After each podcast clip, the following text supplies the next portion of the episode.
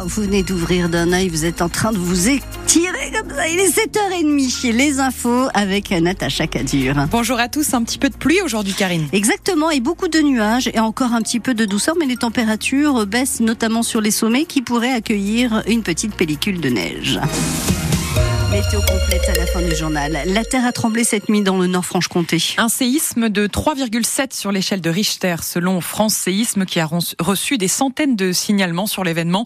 L'épicentre se situe entre Lure et Vesoul, en Haute-Saône. Aucun dégât n'est signalé, mais une forte secousse a été ressentie peu après minuit. Quentin habite à Magny-Vernois, à côté de Lure. Il était réveillé et a eu du mal à se rendormir. Moi, j'étais en train de regarder ma série, puis d'un coup, j'ai entendu, bah, entendu ressenti une secousse, bah ma maison s'est mis à trembler carrément mon lit. Puis ça m'a ça m'a surpris parce que j'ai arrêté directement ma série. Je me suis dit c'est peut-être un coup de vent, mais en fait pas du tout. Parce que je regarde euh, sur Facebook, je vois qu'il y a eu des bah, un séisme et tout.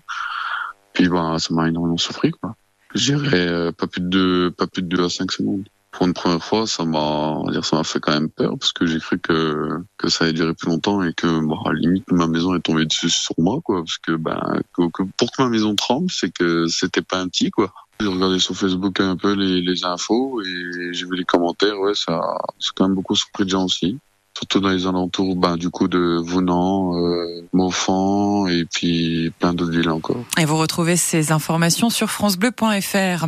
Pas de match pour les footballeurs du FC Sochaux hier soir. Ils ont dû faire demi-tour, tout comme leurs supporters, après trois heures de route vers Chasselet au nord de Lyon. Le terrain du Gaulle FC qui devait les accueillir pour la 20e journée de national a été déclaré impraticable en raison des trombes d'eau qui sont tombées.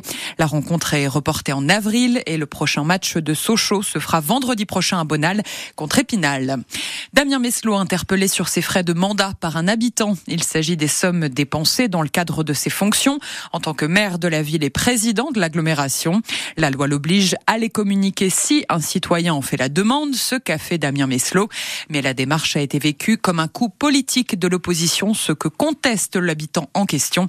Nous les entendrons tous les deux dans le journal de 8 heures. Pas de temps mort, euh, promet Gabriel Attal. Dans une longue interview accordée au Parisien aujourd'hui, le Premier ministre précise son calendrier de réforme avec une urgence, un projet de loi sur l'agriculture d'ici trois semaines, presque une année d'action détaillée avec un travail sur l'accès à la santé cet été et nouvelle réforme du marché du travail à l'automne. On sait depuis hier qu'un hommage national sera rendu à Robert Badinter mercredi prochain, cérémonie en la mémoire de l'avocat, ancien ministre de la Justice qui se tiendra à Place Vendôme en face de la chancellerie et non pas aux invalides. Il est par ailleurs question de faire entrer Robert Badinter au Panthéon sans confirmation par le chef de l'État pour l'instant. Les Bleus du rugby ont enfin remonté la pente dans le tournoi des Nations après une première victoire 20 à 16 hier face à l'Écosse. Leur prochaine rencontre est prévue dans deux semaines face à l'Italie.